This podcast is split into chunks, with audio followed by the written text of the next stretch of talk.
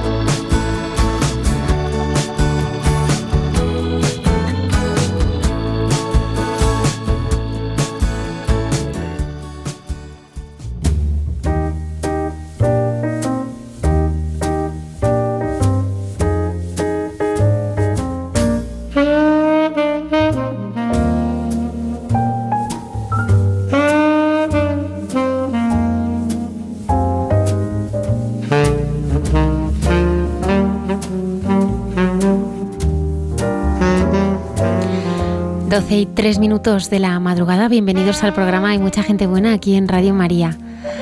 Esta noche tenemos con nosotros a Pablo, Iván y Sergio. Buenas noches, Pablo. Hola, muy buenas noches. Pablo, durante una hora santa, se encontró de bruces con el Señor haciendo el camino de Santiago y esto pues cambió, cambió su vida. Es piloto de aerolíneas, está casado y es padre de dos hijos. Así es, así es. buenas noches, ¿qué tal todo? Iván Jax es un creativo audiovisual que se convirtió en un campamento en Picos de Europa y desde aquel momento ha ido creciendo su fe y ha descubierto en la música el lenguaje más vibrante de Dios. Exacto, eso es. Buenas noches. Bienvenido. Muchas gracias. Sergio Gonzalo y su mujer Arancha estuvieron hace algunos programas con nosotros Recordamos a nuestros oyentes que, Sergio es maestro de primaria, padre de tres hijos y es un apasionado de la música. Eh, el deseo de su corazón nos iba satisfaciendo hasta que eh, participó en la JMJ eh, de Roma, ¿no? Y ahí empieza tu proceso de conversión. Así es, así es. Cuántas historias esta noche, ¿eh? Gracias a todos los que nos escucháis eh, desde tantos y tantos lugares. Damos también la bienvenida a dos de los colaboradores de este programa, que son el padre Alberto Rollo. Esta noche nos hablará de Sor Ángela de la Cruz. Mañana se cumplirá el aniversario de su canonización. Saludamos a Sevilla y a tantos y tantos devotos, entre los que me encuentro, de Sor Ángela de la Cruz. Esta noche la conoceremos muchísimo más. También la hermana Carmen Pérez nos enseñará a ser apóstoles. Lola Redondo está preparada ya en redes sociales para recibir todos vuestros eh, comentarios y comenzamos hoy la campaña de mayo de Radio María. Vamos a escuchar un mensaje muy importante.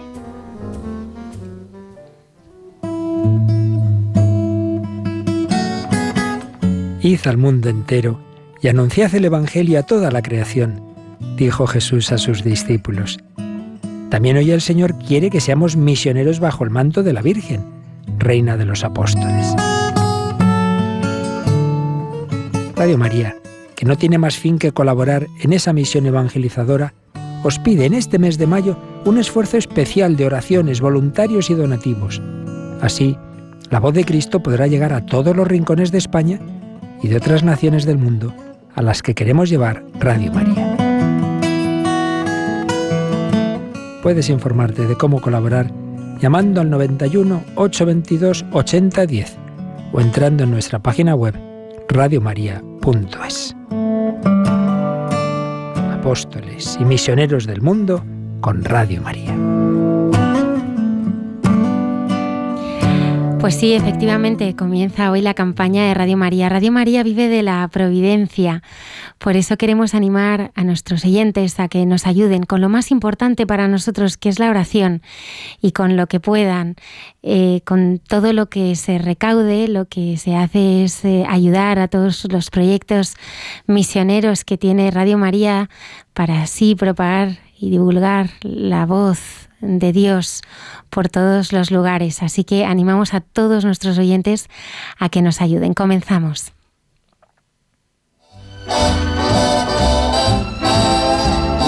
When they begin begin. It brings back the sound of music so tender. It brings back a night tropical splendor. It brings back a memory evergreen. I'm with you once more under the stars and down by the shore an orchestra's playing and even the seem to swaying when they begin the beginning to live it again is past all endeavor except when that tune clutches my heart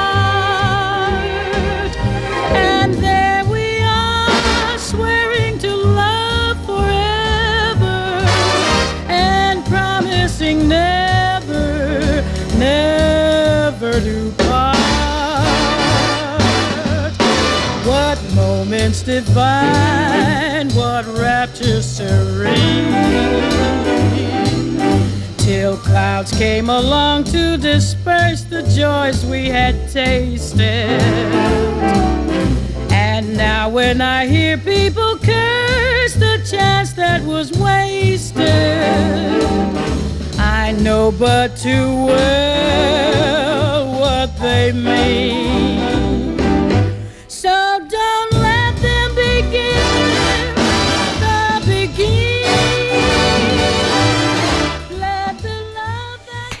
Pablo, buenas noches. Hola, muy buenas noches. Eres piloto.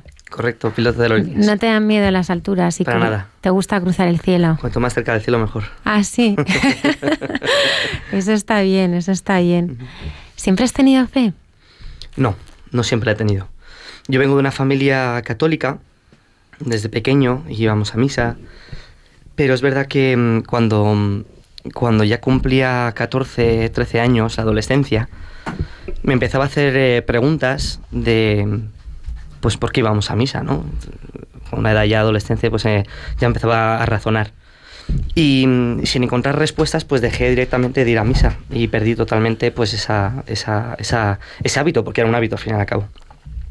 Yo para ese entonces vivía en el extranjero y eh, nos vinimos a vivir ya a España. eh, yo vine a vivir a España ya con 15 años y, mm, y entré en un colegio nuevo con chicos nuevos, amigos y eh, conocía, hice una pandilla de amigos.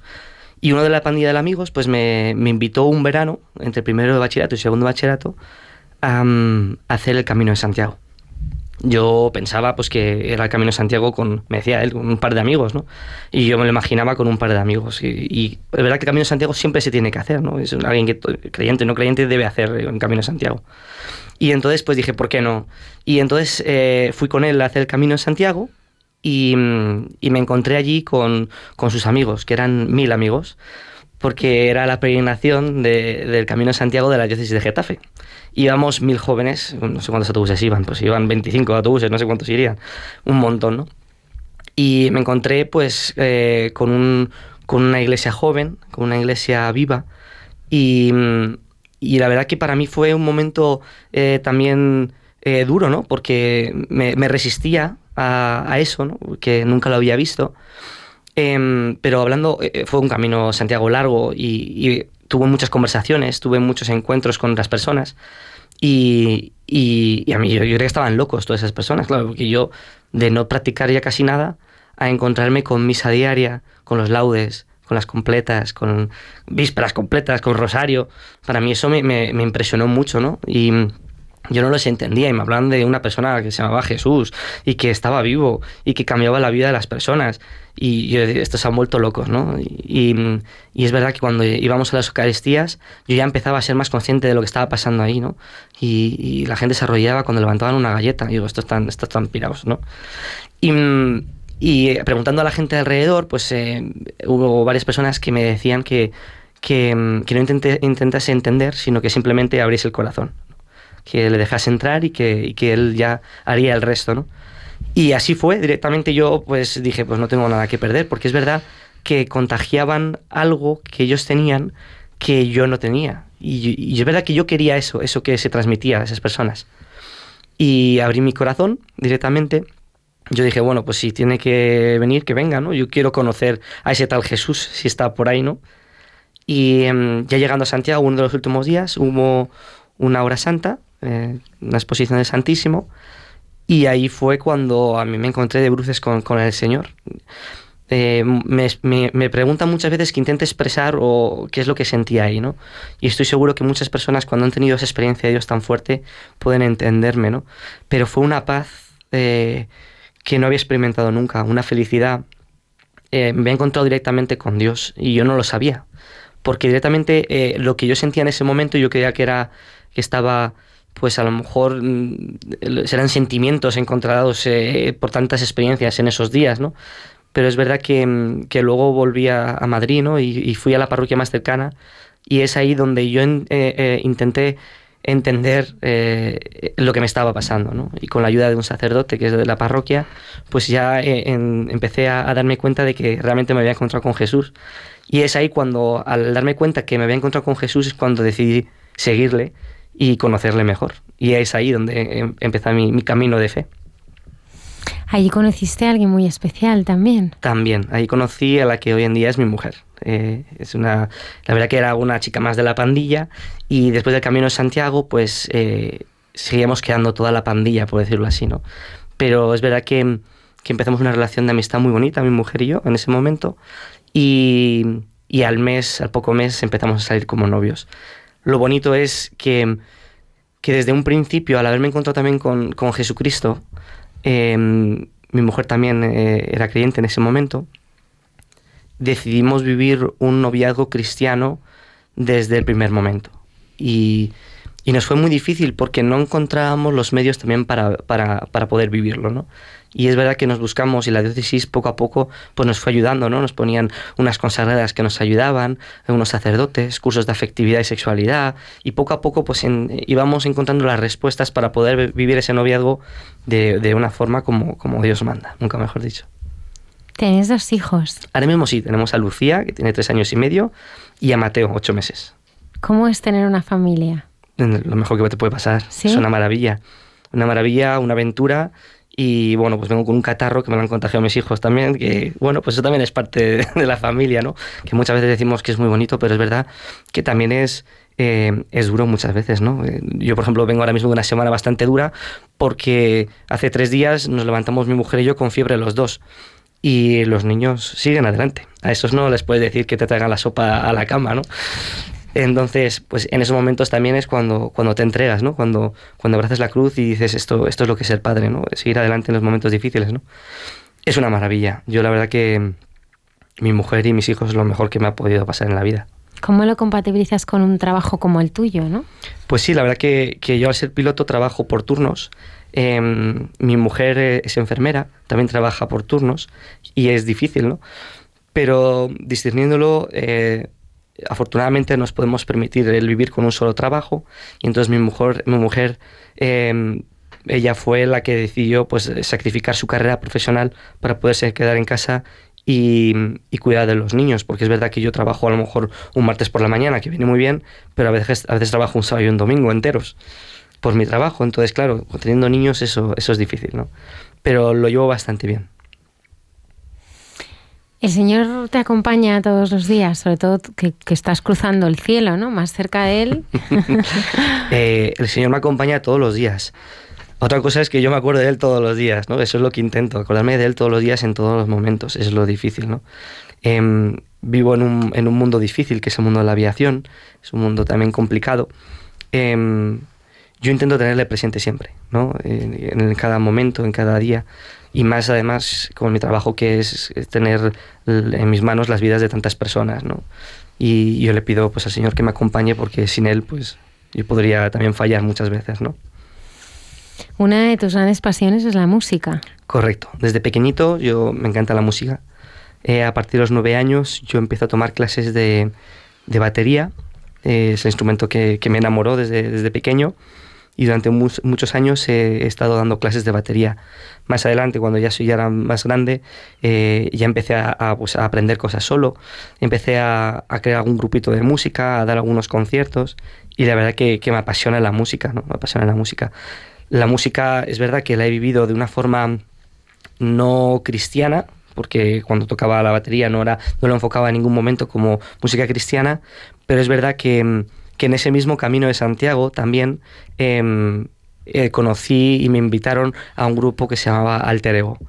Y en ese grupo a mí me invitaron a, tocar la batería y es en ese grupo donde descubro eh, la gran fuerza y potencial que tiene la música dentro del mundo cristiano y el mundo de poder encontrarse con Dios. Iván Jacques, Iván Jax es creativo audiovisual y, también, eh, ¿qué pasó en ese campamento en Picos de Europa? Pues, eh, pues fíjate, según iba hablando Pablo, yo pensaba, digo, a ver qué cuento, ¿no? Cómo construyo yo, yo mi historia, que no la suelo contar. Y, es verdad que siempre fui un, chico de parroquia, ¿no? Pues con una fe muy adormecida, por así decirlo. Pero en ese campamento, pues eh, todo estalló, ¿no? Todo, todo despertó.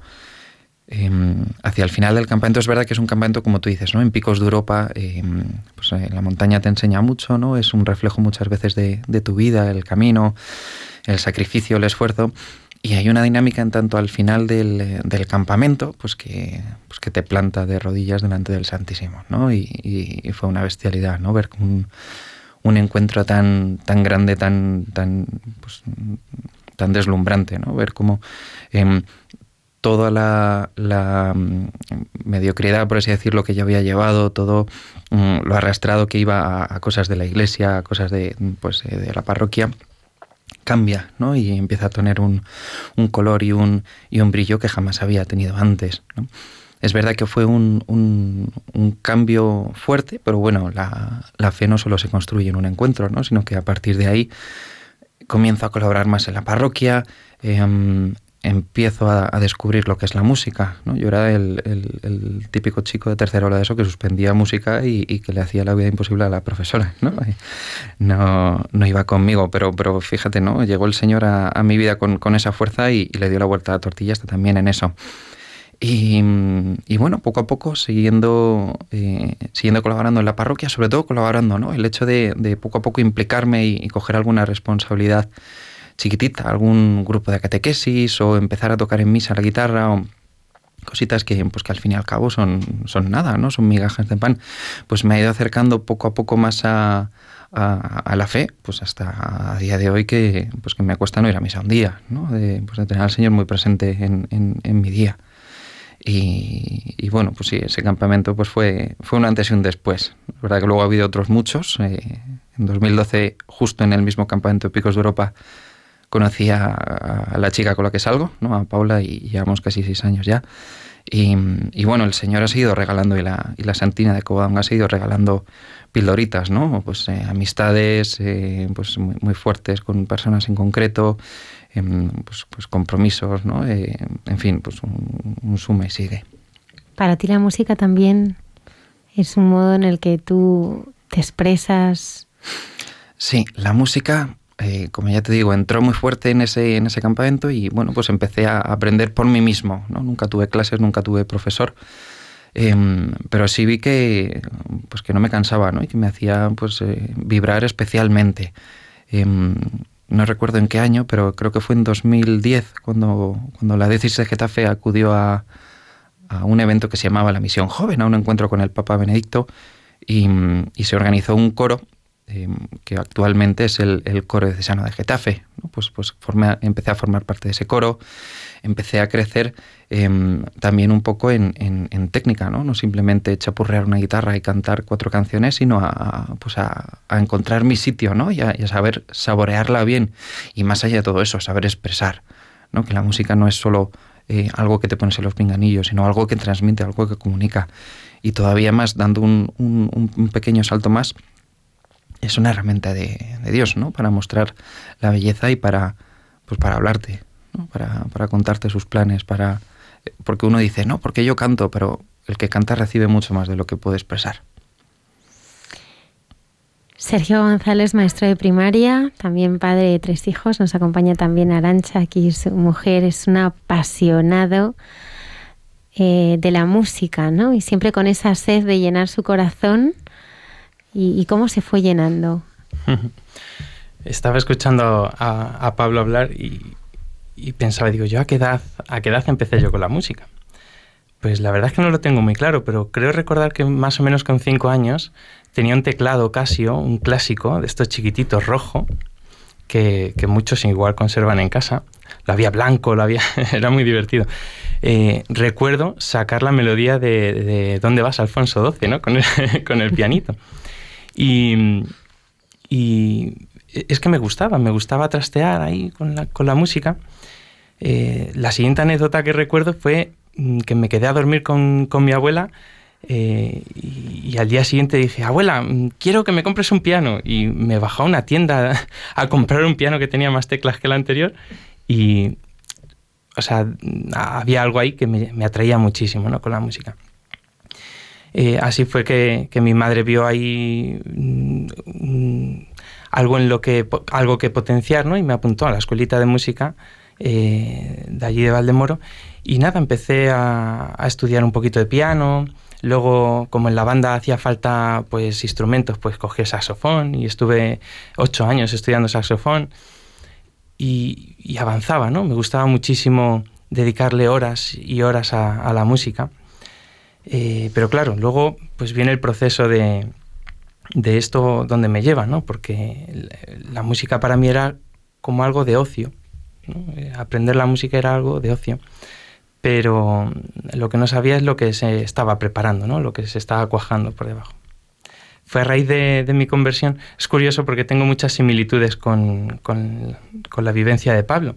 Lo único que como yo era más cabezota eh, y más testarudo y, más duro de mollera, pues en vez de mil personas necesité millón y medio en Torbergata, ¿no? para, para, descubrir la presencia de la iglesia joven, ¿no? de la que habla Pablo. Eh, eh, ¿Cómo fue? ¿Cómo fue? muy misterioso, pero a la vez muy bonito. Em, tenía un amigo por aquel entonces que, que, siempre estaba con las cosas de la iglesia y acabamos de hacer la comunión y ya habían pasado un par de años. Me dijo, oye, que tenemos que apuntarnos a confirmación. Ah, vale, vale, sí. Sí, que es el siguiente paso. El siguiente paso, ah, vale, vale. Y yo pues me apunté a, confirmación. Es verdad que sí que puedo reconocer un, una vivencia de lo, trascendental en mi vida desde pequeño, pero no una vivencia de la fe ni un descubrimiento, ¿no? Eh, pero bueno, yo me acerqué a, las catequesis de confirmación eh, y de repente, pues con 17 años, pues eh, estábamos ya en el 2000, surge la posibilidad de viajar a Roma, ¿no? Una peregrinación de jóvenes, la Jornada Mundial de la Juventud, y allá que me fui. Eh, me fui sin mucho ánimo y, con más miedo que otra cosa. Digo, estos me van a comer la cabeza, yo qué sé, cualquier cosa. Y, y con mucha resistencia también, con mucha resistencia. Pero eh, qué bonito, ¿no? Que, que, o sea, es verdad, necesité de millón y medio de personas y necesité de, Juan Pablo II, ¿no? De San Juan Pablo II. Eh, para caer en la cuenta de que yo puedo vivir dos vidas, ¿no? una en, que merezca la pena y otra que quizás no. Em, siempre tenía mucha inquietud, ay, es que no sabía muy bien qué quería hacer de mayor.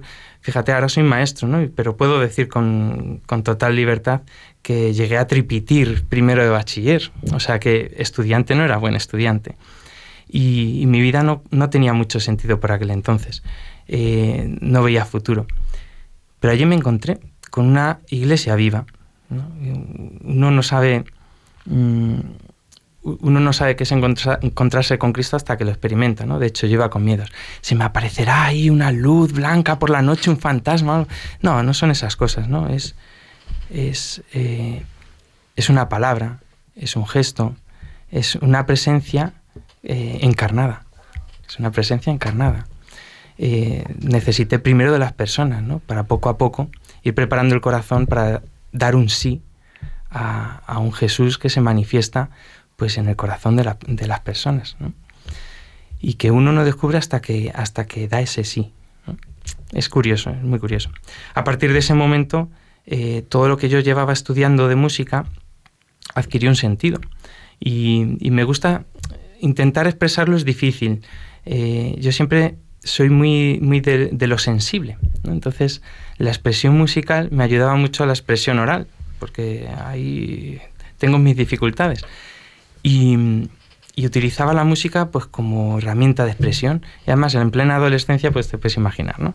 En aquel entonces no existía el rap, o no, no estaba tan, tan en auge como en los últimos años, pero si no, yo me hubiese ido por el rap, seguro. ¿no? Para expresar, para criticar, para quejarme o para lo que fuese. Pero mm, encontré un sentido nuevo a, la música, encontré un servicio de la música, porque hasta ese momento la tenía idealizada. Y es verdad que la música nos habla del infinito, en sus posibilidades, en sus melodías, nos transporta eh, a otro lugar, pero no es el fin, sino que es un medio. La música no deja de ser un medio que, como ha dicho Iván, eh, nos habla de una belleza ¿no? y nos habla de, algo que, está más allá. Es algo es Cristo. Hasta que no lo descubrí, no pude vincular la música a, este misterio tan grande ¿no? de la belleza y de... Y bueno, un poco esa es la línea que, llenó mi corazón en, el ámbito de la música. Pablo, después de este encuentro con el Señor en, haciendo el camino de Santiago y bueno, pues labrarte también tu carrera profesional como, como piloto, también eres, eres padre, pero claro, llega un momento que dices, no sé, a mí me pasa, ¿eh? ¿Y, qué más, no? Sea, ¿qué más, no? Porque, porque luego al final, en, en toda vocación, pues el Señor es el que va va marcando el camino, ¿no? Y yo creo que hay un momento en el que también pues te va pidiendo cosas, ¿no? Sí, yo creo que llega un momento en el cual em, llega el momento de, entregarte, ¿no? De darte a los demás. Llega un momento en el cual tienes que, dar algo a la comunidad, ¿no? Como se dice, algo a los demás. Y, es en ese momento en el cual eh, a través de la música encuentro ese, sentido, de poder ayudar a los demás con la música. En Alter Ego em, estuvimos varios años y es verdad que eh, Alter Ego era un grupo cristiano de música, pues de rock, de pop, que ayudaba a las personas pues a, recibir un mensaje, ¿no? un mensaje de Cristo, pero en un contexto pues de peregrinaciones, de... Mm, de encuentros, de eventos cristianos, ¿no? Y, en, y estuvimos un par de años, eh, pero bueno, pues cosas de la vida, mm, varias personas de, alter ego, pues se ordenaron sacerdotes, se consagraron algunas eh, chicas, algunos se casaron, y es verdad que poco a poco pues se fue disolviendo ese, ese, ese grupo, ¿no?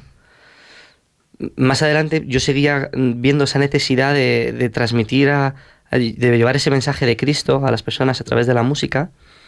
Y es eh, en ese momento en el que, viendo que no había nada, pues Sergio y yo pues decidimos, eh, pues si no hay nada, pues hacerlo nosotros. Y nos juntamos y con otras personas también, pues creamos otro grupo de música que se llamaba Fénix. Y ese grupo de música pues hacía algo muy parecido también, ¿no? Era música eh, cristiana, pop, rock, incluso tuvimos temas propios y fuimos a varios eventos. Y, bueno, pues también yo creo que conseguimos en algunos, en algún momento poder transmitir ese mensaje de Cristo, ¿no? Pero otra vez, pues el proyecto no, no cuajó, no, no cuajó. Y, y, ahí es donde nace un poco el proyecto en el cual estamos ahora un poco involucrados, ¿no? Wellgate ahora mismo. Pero es verdad que es un proyecto que creo que no tiene nada que ver con los proyectos anteriores. ¿no? Antes éramos eh, grupo de música cristiana, em, pop rock, y ahora eh, casi no te podría decir ni cómo definir Wellgate, ¿no? no, no me atrevería a decir lo que, no me atrevería a decir que es un grupo musical, tampoco, ¿no? Em, la música que hacemos eh, en Wellgate, para empezar, es una música de alabanza, una música, música contemporánea de día de hoy, en la cual no solamente transmite un mensaje, sino que ayuda a la persona a, entablar una relación con, Dios directamente.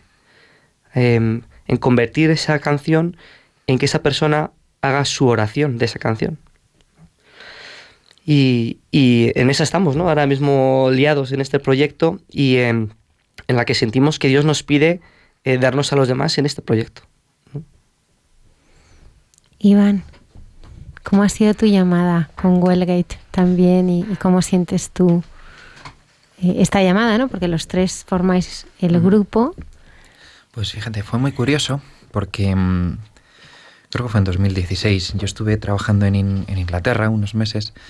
Em, curiosamente, eh, en una comunidad carismática necesitaban a, un- a una persona en mi perfil, ¿no? que supiera manejar eh, todo el tema digital, el tema audiovisual, fotografía, vídeo. Y en cuestión de dos semanas me, me planteé allí, ¿no? Eh, con ellos. eh, y me encontré de bruces con, con- con una música muy, muy, muy viva, que no había descubierto antes. ¿no? Más allá de toda la expresividad carismática en, en lo que es la música, ¿no? Cómo, cómo transmitía, cómo, cómo te llegaba al corazón, ¿no? Cómo, eh, pues, hablando mal y pronto, ¿no? Te desnudaba delante de Jesús, ¿no? Como que, pues, pues, que, casi que se me saltaban las lágrimas, ¿no? El primer día, recuerdo perfectamente, decía, ¿qué es esto? ¿No? ¿Qué es esto que, que ahora mismo aquí donde estoy, ¿no? justo recuerdo una convivencia que había unos eh, 100 jóvenes, cómo cantaban, ¿no? Con qué fuerza, con qué pasión, con qué sintonía, ¿no? Que no, no simplemente era pues como vas a un concierto hoy en día, ¿no? Sino eh, se palpaba, ¿no? Podías, podías tocar prácticamente eh, lo que sucedía allí. Al, claro, yo, pues ya en amistad con, con Sergio y con Pablo, pues, pues eh, empezaba a, a comentarlo con ellos, ¿no? Oye, mira, eh, estoy experimentando esto, qué pasada, ¿no? Eh, a la que llegué a Madrid eh, nos reunimos y, y, y en mí ya había nacido esa intuición de, de hacer algo aquí, ¿no? de hacer algo aquí en Madrid. ¿eh? No puede ser que, que la música católica eh, se quede en, en, chapurreo, ¿no? o, en, cuatro guitarras españolas, eh, con, en fin, con, con, con un, una estructura tan, tan sencilla, tan elemental, que incluso al joven repele muchas veces. ¿no? Y, pues, providencialmente Pablo tenía esa misma intuición, Sergio tenía esa misma intuición. intuición. Y fue muy bonito ver, eh, eh, muchas veces lo decimos así, ¿no? Como fue como si nos hubiéramos encontrado páginas de un libro que todavía no está escrito, eh, cada uno en, su sitio y en sus intuiciones. Y empezamos a rezarlo, empezamos a llevarlo a la oración. Si esto es de Dios, en la oración pues saldrá la luz, si no, pues se eh, ahogará como un barquito de papel. Y, bueno, justo también se dio la circunstancia de que Pablo eh, le tocaban unos meses fuera de, fuera de España, ¿no? estuvo volando en, al otro lado del charco y lo trabajamos como, como momento de, de, ¿cómo se dice la palabra? De, no de reflexión, discernimiento, discernimiento exacto. Y, y, vaya que el Señor habló, no, no solo en, en, crecer este deseo en nosotros, sino poco a poco irnos poniendo personas en el camino que, que, que decían, ¿qué pasa adelante? ¿No? Eh, pues eh, sacerdotes, eh, laicos, amigos, gente que, pues, que jamás imaginar, hubiéramos imaginado que nos hubiéramos cruzado con ellos. ¿no? Y, y, y, fue muy bonito ver ese crecimiento ¿no? de, de, jolín, ya no solo voy con Sergio y con Pablo a, a ensayar al, al, garaje de Pablo, ¿no? porque empezamos todo en el, en el garaje de, de los padres de Pablo, sino ver cómo estábamos empezando a, a escribir una historia juntos y, y ver que el Señor querrí, quería y quiere servirse de eso. ¿Cómo lo has vivido tú, Sergio? Pues muy parecido. O sea, es que es, es curioso, ¿no? Porque eh, Dios no pone intuiciones en el corazón a, tontas y a locas, ¿no? Sino que eh, el espíritu, eh, digamos que, que, sopla lo mismo, ¿no? Sopla el mismo viento. Veníamos de la misma experiencia, por si no ha quedado claro, yo también pertenecía a Alter Ego y nos, nos, supo a poco, ¿no? El hecho de que se, se deshiciese el grupo, pues nos dejó ahí un huequito en el corazón. Ay, esto hay que seguir eh, trabajándolo. Y mm, nació Fénix, y en paralelo a Fénix, lo tengo que mencionar porque es muy importante a la hora de, la concepción de lo que es este proyecto. Eh, desde los inicios de, la creación del coro diocesano, pues allí se me llamó para estar, para colaborar, para ayudar, por mis, intuiciones, eh, por, por, mi gusto por la música. Bueno, y ahí estuvimos colaborando en el coro diocesano y, y, lo tengo que mencionar porque, mm, porque ha creado una base en, nuestra conciencia de un, modo de hacer para la liturgia. Y, esto, digamos que ha sido eh, eh, la tierra necesaria para poder escuchar qué es lo que Dios nos pide respecto a este tipo de música. Porque decía Pablo, mm, al final alter ego, Fénix, pues se convertía un poco como, eh, no, menospreciándolo, sino mm, por el carácter que tenía, pues eh, la animación para la jornada diocesana, eh, la animación de la llegada de la cruz, de, la cruz de los jóvenes en, en, la JMJ, de aquí en Madrid. Mm, pero al final era una instrumentalización de la música eh, como de, carácter festivo, que es muy necesaria, es muy necesaria. Pero le faltaba algo que nosotros necesitábamos que tuviese, ¿no? Que es eh, qué tiene que expresar esa música. Eh, porque si no nos quedamos solo en, en el aspecto más festivo de la música, ¿qué tiene que expresar? Y digamos que tenemos una intuición al respecto de, crear un espacio en la música que, alimenta el espacio litúrgico. Es decir, la, otra cara de la moneda. Si pudiésemos trabajar sobre la música litúrgica, pues quizá en el coro diocesano tenemos un ejemplo muy bonito. Pero si queremos trabajar eh, en, la música pues eh, más de, a pie de calle, pues, ¿qué tipo de música tiene que ser esa? ¿no? No, sé si me explico. Y así es como, con ese anhelo, con ese deseo, pues nos encontramos los tres.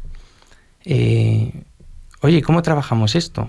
Pues nos pusimos en manos de Dios a rezar, que es lo que teníamos que hacer, y a ir dando pasos y ver que Dios iba poniendo en nuestro camino. ¿no? Y efectivamente ha aparecido gente maravillosa que nos ha animado, que nos ha alentado, que ha, que orientado, ¿no? que lleva ya pues camino en este tipo de, en, la música de alabanza, en el, eh, con un criterio. El Papa Francisco en Christus Vivit nos dice que, y nos pide ¿no? construir una pastoral juvenil capaz de crear espacios inclusivos donde haya lugar para todo tipo de jóvenes y se manifieste realmente que somos una iglesia de, de puertas abiertas. ¿Cómo crees, Pablo, que Wellgate puede contribuir a esto?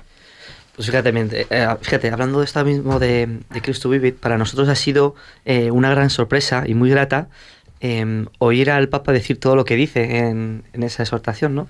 Porque eh, ha puesto en papel y ha plasmado lo que nosotros estamos intuyendo últimamente, ¿no?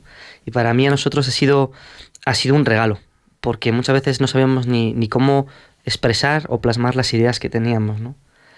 Em, nosotros em, empezamos, como he dicho antes, Iván, creo, eh, a, reunirnos en el garaje de mis, en la casa de mis padres y con un equipito de música muy, muy básico. ¿no?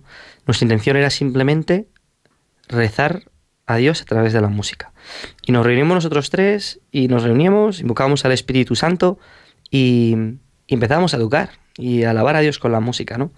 Es verdad que a nosotros eso ya simplemente para nosotros era ya una gozada. Pero después de, varias veces que hacíamos eso, decidimos, pues, ¿por qué no invitar a, pues, a la gente más cercana, ¿no? A, nuestros amigos y que, que, viniesen a rezar con nosotros. Y, eh, así fue, ¿no? La primera vez eh, fue, creemos que fue muy bonito porque vinieron nuestros amigos, rezamos todos juntos y fue muy bonito. Pero nuestros amigos nos pidieron que si podíamos hacer otra y que ellos invitasen a sus amigos. Y nos dimos cuenta que ya en dos, tres veces ya no entrábamos en el garaje de casa de mis padres, ¿no? Eh, veíamos que, la gente pedía eso, ¿no? Y que les ayudaba. Entonces, em, viendo ese, crecimiento de personas que querían eh, alabar con la música, pues em, nos fuimos a buscar otros, otros sitios donde podíamos alabar a, Dios, ¿no?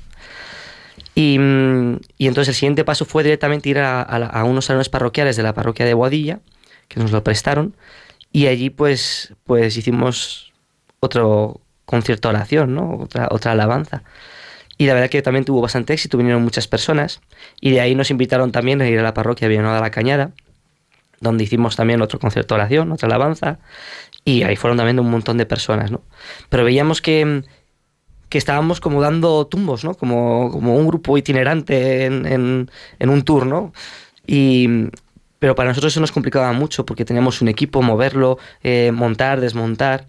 Veíamos la necesidad de tener un sitio donde pudiésemos ensayar el equipo, invitar a las personas a que viniesen a rezar con nosotros. Pero claro, ya no entrábamos en, en, la, en el garaje de mis padres.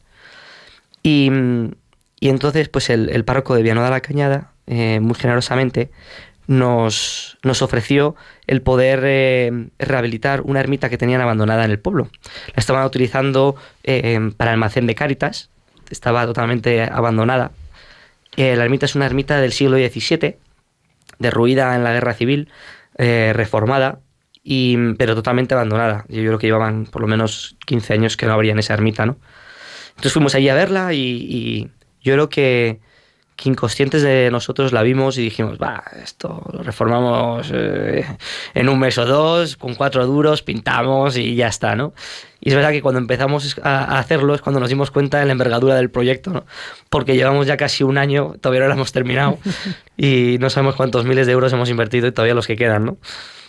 Eh, y es cuando vimos la necesidad ¿no? de, de, empezar este proyecto de, de reformar esta ermita para crear un espacio para que los jóvenes puedan acudir a estos, a estos conciertos, oraciones, esas alabanzas, ¿no? a estos encuentros con, con Cristo. Vuestro proyecto está dirigido principalmente a los jóvenes, ¿no? Yo quiero preguntaros, ¿eh? Iván, ¿cómo veis a los jóvenes? Vosotros sois jóvenes. O sea, primera pregunta, ¿cómo veis a los jóvenes ahora? ¿Y cómo se puede llevar el rostro del Señor a esos jóvenes? ¿Cómo veis la, la sociedad? Entiendo fuera de, de, vuestro ya entorno más, más cercano, ¿no?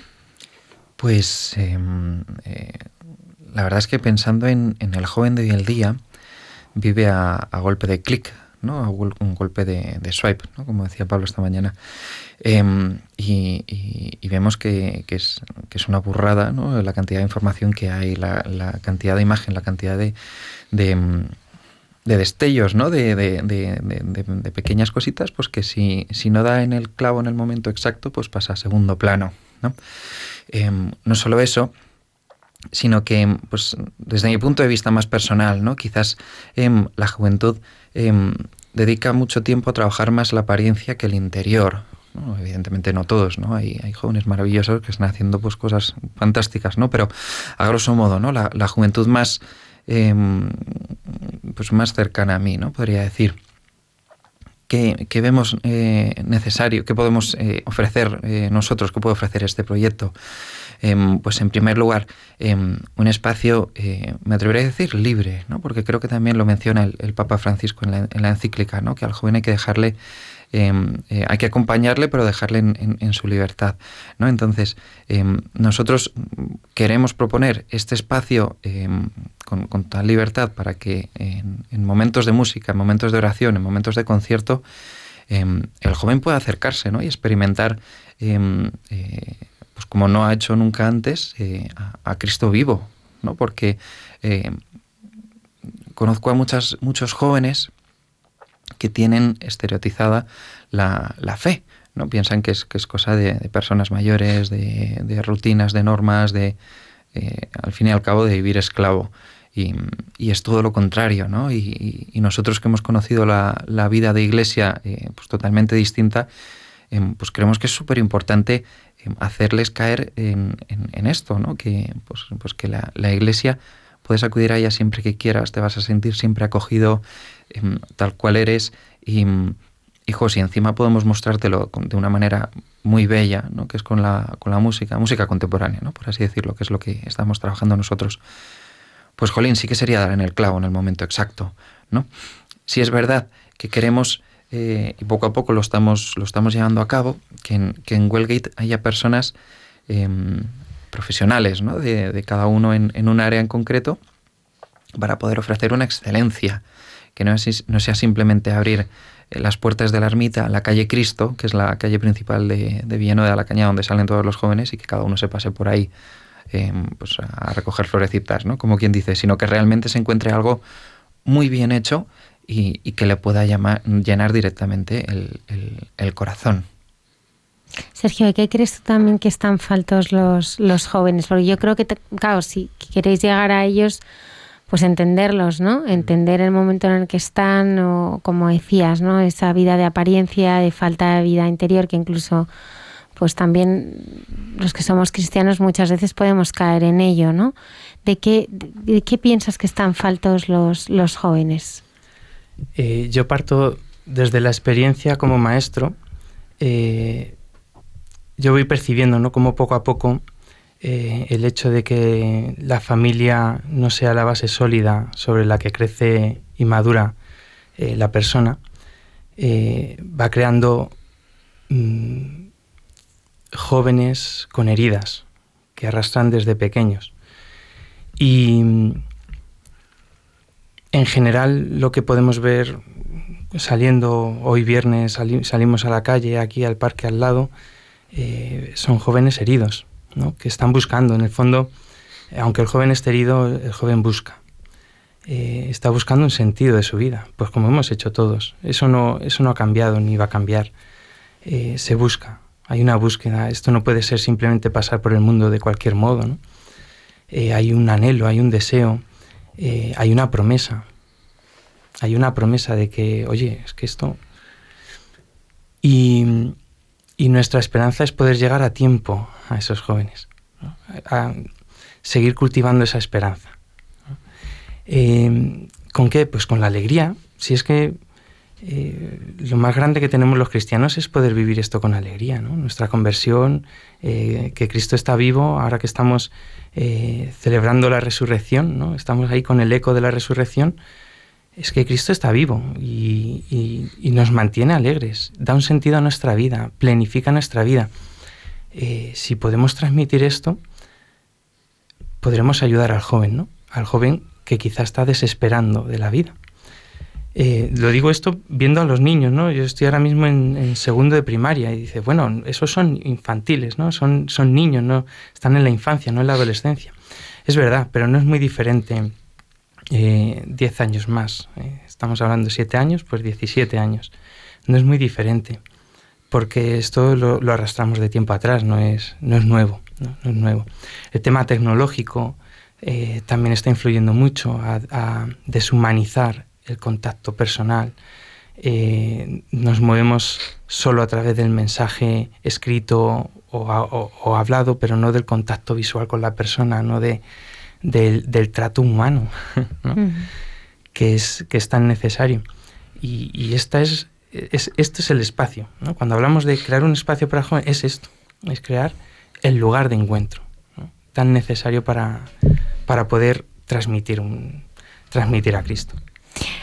Pablo, ¿por qué oración de alabanza? Hay muchos tipos de oraciones, vosotros eh, alabanza, ¿no? Yo cuando voy a rezar más que alabar, voy con una lista de esas, pero vamos, interminable, ¿no?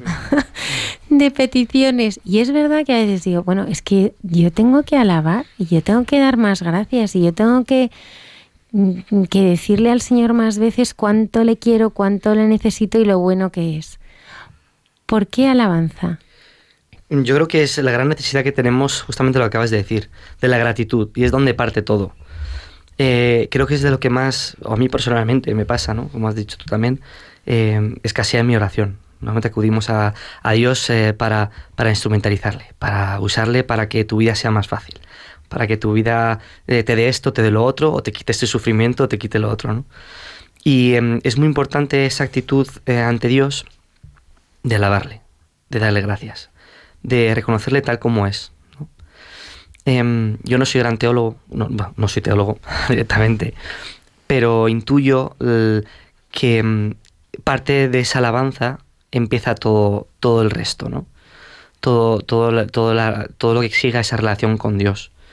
Es verdad que la, que la, música o la alabanza em, es algo muy importante en, la, vida de los cristianos que muchas veces a mí personalmente a mí me escaseaba muchísimo Y mm, esa, esa, oración de alabanza a través de la música, pues em, a mí me facilita muchísimo el, el poder reconocer y expresarme eh, y poder expresar a Dios esa, esa grandeza ¿no? y, y, poder darle gracias por cómo es Él y cómo es Él ante mí. Entonces, Iván, lo que estáis buscando es que, eh, bueno, pues que todos los jóvenes o no jóvenes tengan un encuentro personal con Jesucristo a través de vuestra música. Exacto matizo a través eh, de nuestra música, de la música que hacemos que es de Dios, ¿no? Eh, eh, pero sí, buscamos ese encuentro, buscamos ese encuentro porque realmente es lo que, lo que cambia el corazón, ¿no? Lo que decía Sergio, es, es, es algo encarnado, no es, no es simplemente em, algo teórico o metafísico, llámalo como quieras, ¿no? Es, es, hace falta ese encuentro, ¿no? Em, hay, muchas vías, hay muchas vías, ¿no? Eh, la adoración al Santísimo, em, la, misma Eucaristía, ¿no? Pues que, está en primera línea de batalla y nosotros lo vemos así. Em, eh, la confesión, en fin, los sacramentos, ¿no? Como en primera línea de batalla. Pero es verdad que quizás podríamos decir, para romper ese cascarón, la, música funciona de maravilla, ¿no? Hablando mal y pronto. Eh, sí que pensamos que que al joven que, que, vive en esta, en esta rueda de música, de imagen, de, cosas a, primer impacto, de una necesidad muy estimulante, em, esto puede estar a la altura. No, no simplemente em, tocar una rama sensible o una, una fibra más, más interior, sino em, que exista una estimulación, ¿no? porque, el, porque el joven pues, vive en esa clave y, y el cascarón del joven está recubierto de todo eso. Entonces sí pensamos que, pues, eh, pues, que la música contemporánea, la música, el, concierto, oración, alabanza también se puede decir, em, te, despierta. A mí lo hizo y yo, vamos, me consideraba un cristiano bastante, bastante majete, ¿no? Pero esa experiencia en Inglaterra me, me dio un revolcón pues, bastante, bastante importante. Es un proyecto abierto que se pueden sumar personas, eh, todas las personas que quieran y, y quiero preguntarte cómo pueden sumarse a este proyecto. Totalmente, totalmente. De hecho, em, queremos, queremos que eso suceda. ¿no? Eh, comenzamos nosotros tres con, esta intuición eh, y poco a poco se están sumando personas. Eh, contamos también con un muy amigo nuestro que es técnico de sonido y pues, un, chico súper súper creyente ¿no? y, y, súper enamorado de Jesús que ha creído en este proyecto y ha dicho, conmigo también va, va esta, esta cosa. Igual otra persona que maneja redes sociales, otra persona que, maneja también tema de iluminación. Y, la puerta no está cerrada. Esto no es un, gremio ni un, ni un club. ¿no? Esto es, eh, al igual que a nosotros nos ha llegado gratis, queremos que, pueda ser algo que, la gente lo haga suyo eh, pues de manera gratuita, ¿no? que, que puedan hacerlo personal ¿no? y, tanto llevarlo a, otros jóvenes como a colaborar en el ámbito eh, que sea, ¿no? ya sea eh, musical, ya sea más, más técnico, ya sea, mm, yo qué sé, repartiendo publicidad, ¿no? llámalo como, como sea. ¿no? Eh, sí, que está, sí que está abierto a cualquier persona que, que verdaderamente tenga pues, esa intuición ¿no? y esas ganas de, de dar un paso al frente. Em, sí. Sergio, ¿por qué Dios habla a través de la música? Esa pregunta no sé si los más expertos la saben contestar. ¿Por qué Dios habla a través de la música? Bueno, la música eh, nace en el hombre desde, desde, los primeros hombres, los primitivos hombres, eh, como una expresión cultural eh, y generalmente asociada a, temas festivos, ¿no? Pues hemos cazado mucho y, o hemos recolectado mucho también se vincula en el ámbito eh, espiritual, ¿no? Pues eh, entierro a, un familiar y, lo expreso de algún modo, ¿no? Eh, y se adapta. La música al final termina acompañando la expresión del ser humano. ¿Por qué es importante? Porque es un lenguaje que nace de la necesidad y el deseo de expresar algo más que, que lo que pueden expresar las palabras. Em, de hecho, dentro de las artes, eh, es, es, es de las más sublimes, porque conlleva mm, muchísima expresividad en los textos eh, y en cómo la música enaltece esos textos. Yo siempre digo que, que, todo el mundo debería cantar, todo el mundo debería cantar. Eh, si, si, lleva una vida sana, el corazón desea cantar. Yo, yo, siempre recuerdo a mi madre, eh, mi madre no, no, no, canta especialmente bien, pero, pero recuerdo una anécdota que estaba atendiendo mi madre y le dice a la vecina, uy, pero qué bien cantas, qué bien cantas, Paqui. Y, y mi madre se ríe y dice, pero si yo canto fatal. Pero es que en el fondo es la expresión de la alegría, la expresión de, de, del ser humano. Por eso es importante. Porque el corazón que anhela lo infinito encuentra en la, en la expresión musical eh, a veces ese lenguaje de lo infinito. Y yo creo que se trata también, eh, bueno, pues de cómo podemos aprender a escucharle en, vuestra música. A mí cuando hablabas, Pablo, ¿no? Y decías, bueno, yo es que a través de la música me gustaría que las personas que me escuchan pudieran convertir esa oración, ¿no? Yo creo que al final es, es un poco el, corazón de todo este proyecto, ¿no? O sea, que a través de, la música, de la música, pues, pues una persona que esté escuchando tenga ese momento de encuentro con el Señor, ¿no? Vosotros desaparecéis y ya hay un encuentro cara a cara, ¿no? Es lo, es, es lo que pretendemos, ¿no? Eh, lo que nos gustaría es que a través de la música, a través de esta alabanza, las personas se encontrasen directamente con Cristo, Que muchas veces eh, el estar subidos a un escenario, estar enfrente de las personas, parece que se nos tiene que ver a nosotros, ¿no? Eh, y lo más difícil que tenemos es intentar justamente lo contrario, que no nos vean a nosotros, sino que vean a Cristo a través de la música, ¿no? Y esa es el, la, gran dificultad que tenemos a veces, ¿no? De, de, intentar conseguir que las personas se encuentren a Cristo a través de la alabanza. Lo que hablábamos antes un poco de los jóvenes, ¿no? Vivimos en una sociedad que um, los jóvenes son los que llamaban los millennials, ¿no? Son jóvenes en los cuales necesitan eh, esa inmediatez, tenerlo todo a, a al alcance de su dedo, ¿no? Pulgar, ¿no? En el móvil. Todo inmediato, todo rápido, bombardeados de tantos estímulos exteriores. Y mmm, creemos que, que, a través de la música contemporánea los jóvenes eh, reciben, es un canal que los jóvenes se paran a, a escuchar, ¿no? Eh, es, es, difícil muchas veces eh, conseguir la atención de los jóvenes.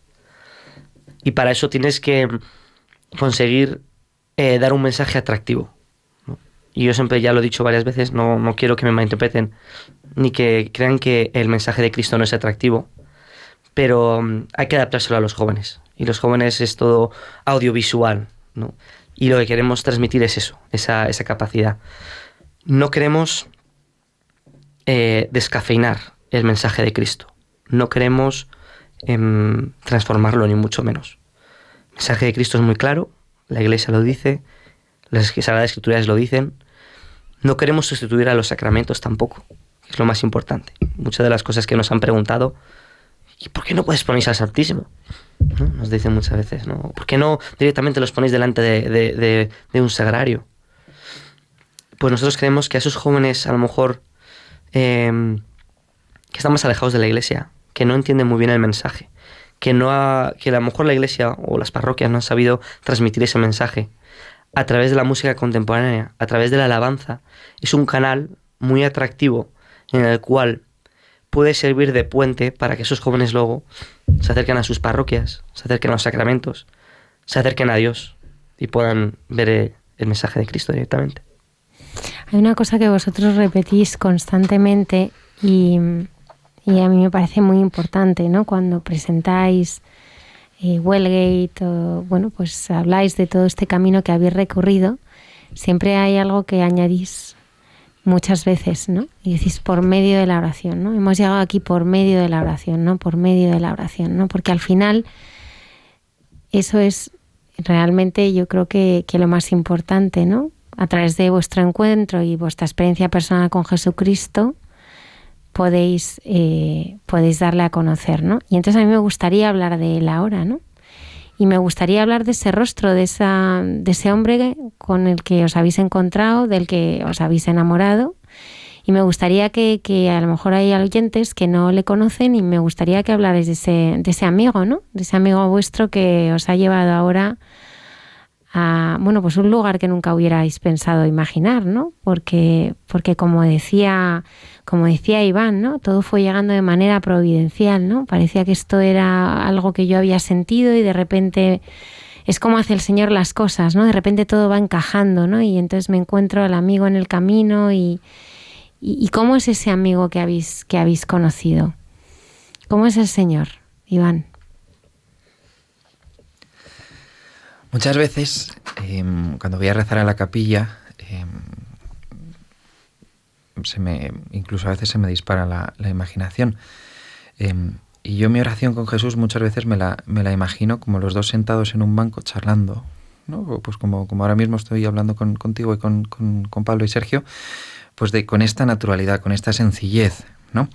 Eh, pues Jesús que se sienta a mi lado y que está conmigo, eh, me escucha, eh, no, me reprocha, no me reprocha, no me pone caritas, no, eh, no me lanza indirectas como buscándome las cosquillas, sino que siempre pues, tiene un, rostro amigo, un rostro pues que te, te, comprende, aunque no tengas la razón, pero pues te comprende, te, te sabe arropar, te sabe acoger, sabe disfrutar de tus alegrías contigo y las potencia, sabe acompañarte eh, pues cuando vas eh, más cojo por la vida y pues cuando a uno le, eh, le cuesta mirar al cielo, pues aunque tú no veas a Jesús, Jesús está ahí, ¿no? pues con, su mano en, tu hombro. Jesús está em, incluso cuando, cuando más ofuscado y más cabreado estás con Él. No, no puedes, no puedes evitarlo. Es como el sol. El sol siempre está, esté nublado o, o esté despejado. Pues Dios es mucho más que eso, ¿no? Jesús es mucho más que eso. Y Jesús para mí sin duda es el, eh, la entrega diaria. ¿no? Jesús no, no simplemente se entrega los domingos o en Semana Santa, cuando se ven las procesiones o cuando uno entra en clave de, la pasión. ¿no? Cristo actualiza su mensaje día a día. ¿no? Eh, y, te lo dice todas las mañanas, oye, que te quiero, oye, que, pues que estoy aquí y que no te olvides de mí, ¿no? que, pues que hasta la última gota es, es, es por ti y, me he entregado hasta el final. Em, con una conciencia tan, tan viva de Cristo, a mí, a mí solo me queda responder en, la misma envergadura. ¿no? Eh, si Cristo se ha dado hasta el final, eh, ¿qué voy a hacer yo por Él? Eh, no puedo conformarme con menos. ¿no? Si Cristo, em, si Dios ha enviado a su Hijo a la tierra para, para, para cuidarnos, ¿no? Para, para, querernos hace, no solo hace dos mil años, sino día a día, em, ¿cómo voy a responder yo?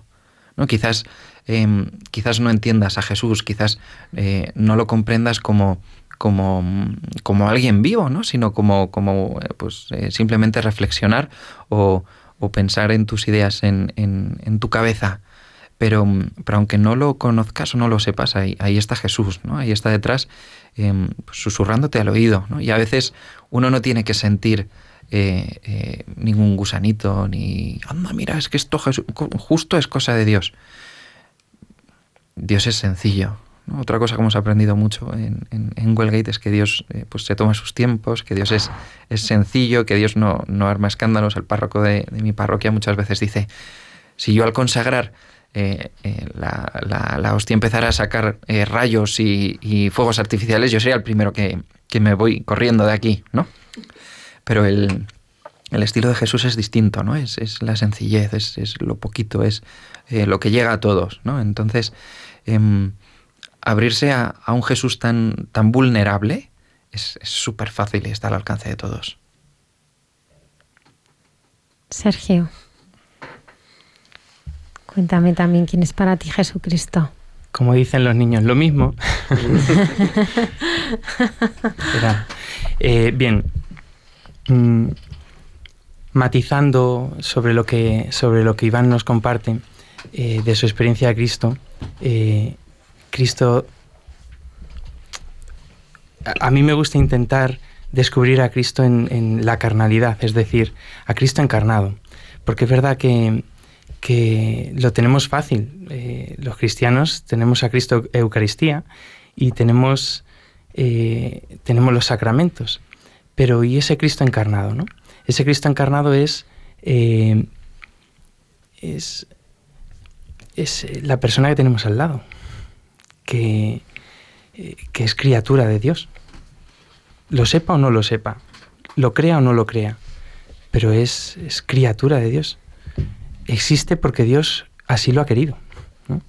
Entonces, eh, además, venimos ahora de, viaje, hemos estado con una familia a la que queremos mucho y, y, el hombre nos decía, es que se nos olvida que, Jesús fue claro, es que estoy en el pobre, estoy en el que necesita.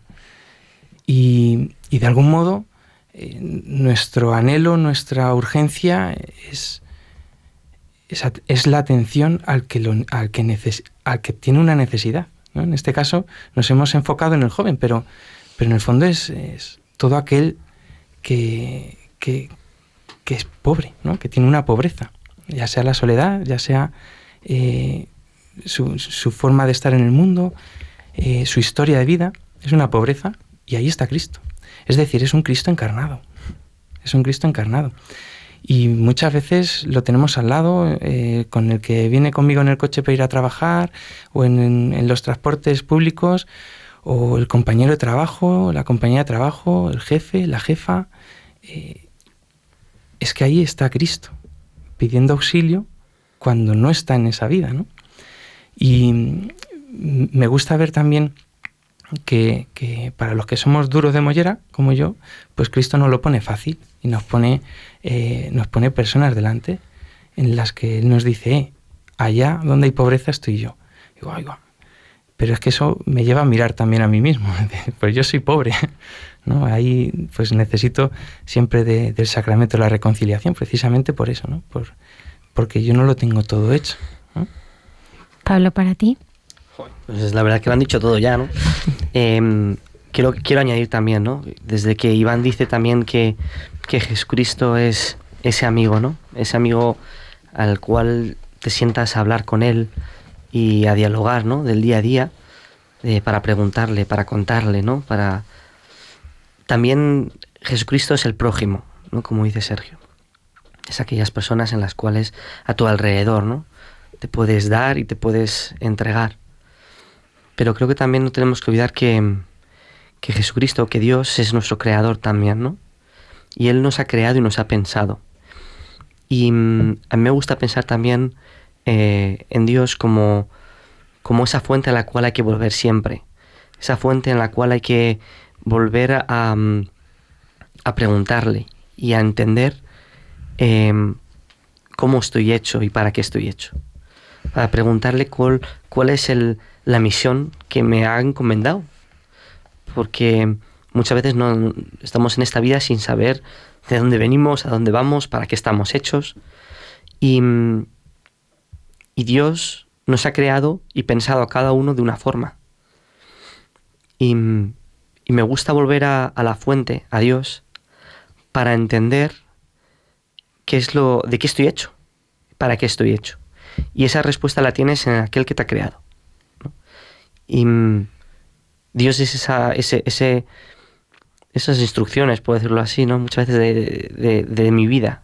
Y, le pregunto muchas veces a Él qué es lo que Él quiere de mí, porque Él tiene pensado mm, mi vida de una forma.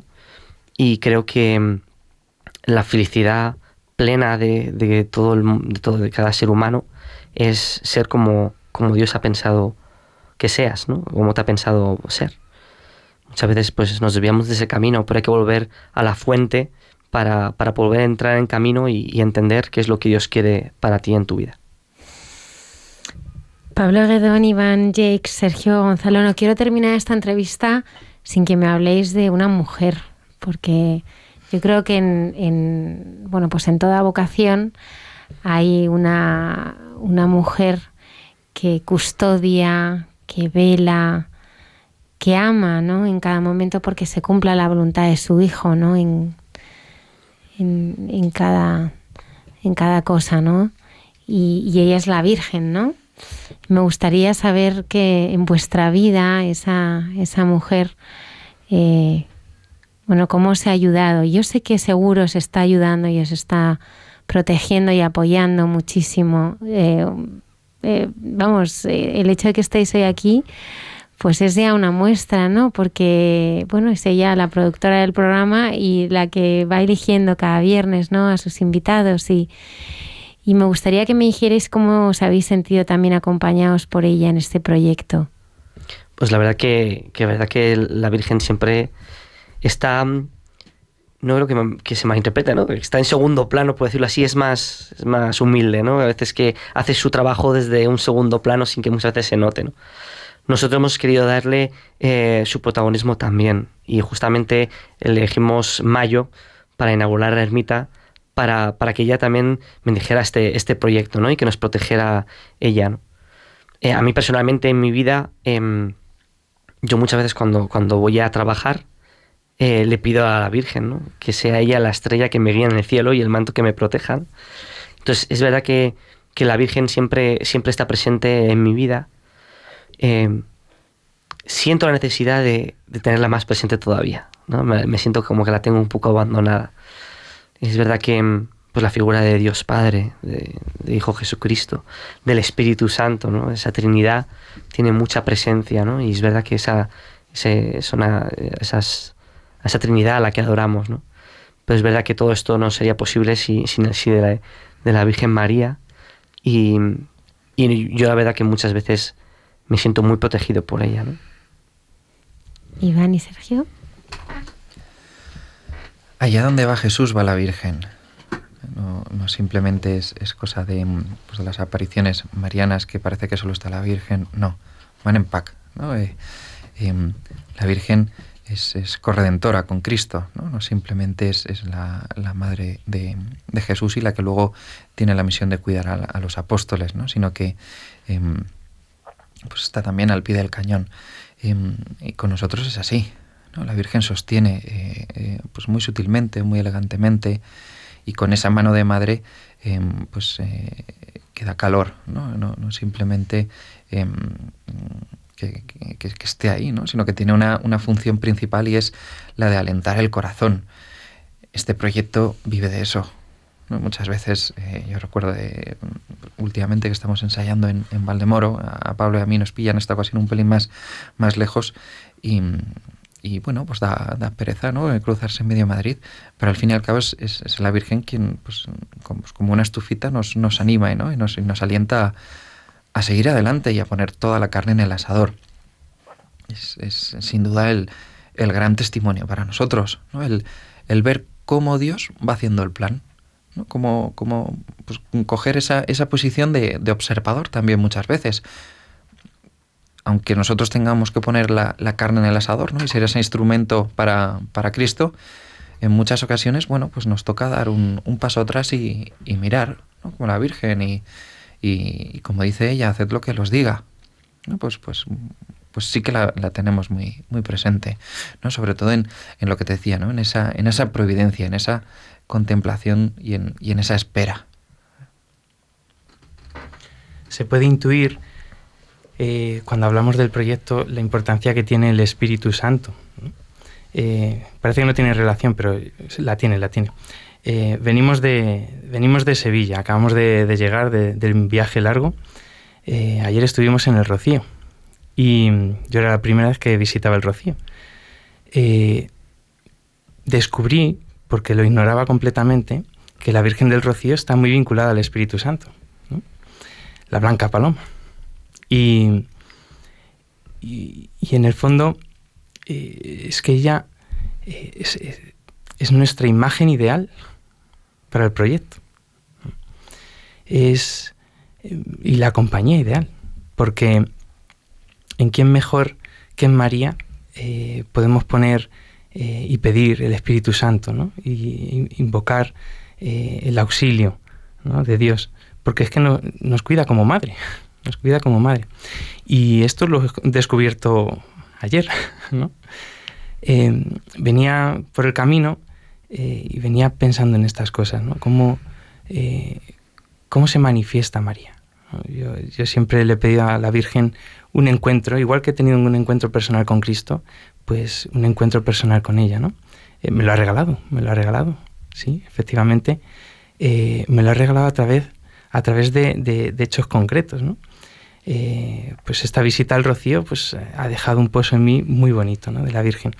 Y encima una vinculación muy, muy, muy grande eh, con ese espíritu, ¿no? el Espíritu Santo.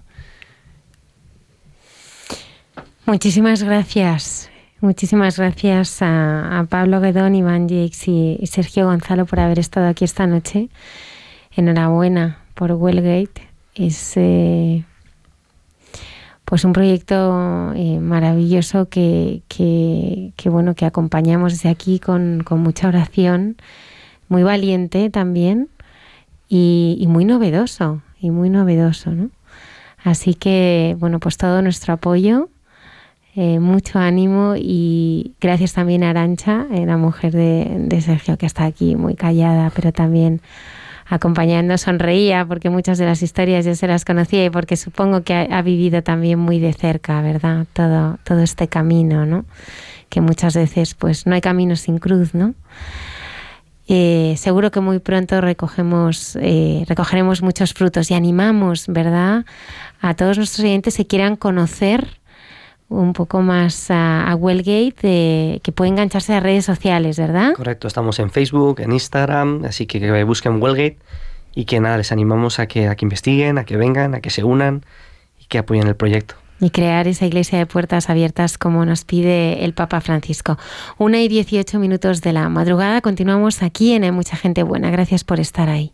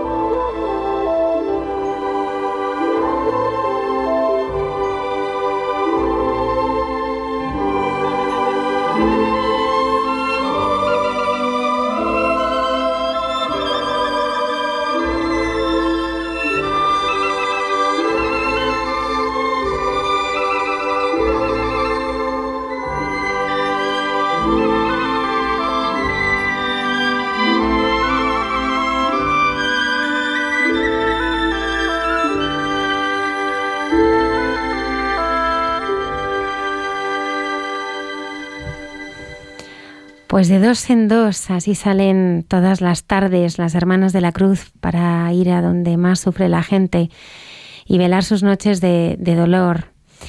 Mañana eh, es el aniversario de la canonización de su fundadora, Sor Ángela de la Cruz, y esta noche a través de Santos de Andar por Casa nos queríamos acercar a esta mujer conocer su vocación, su espiritualidad, ese amor a los pobres, a los enfermos, a los más necesitados.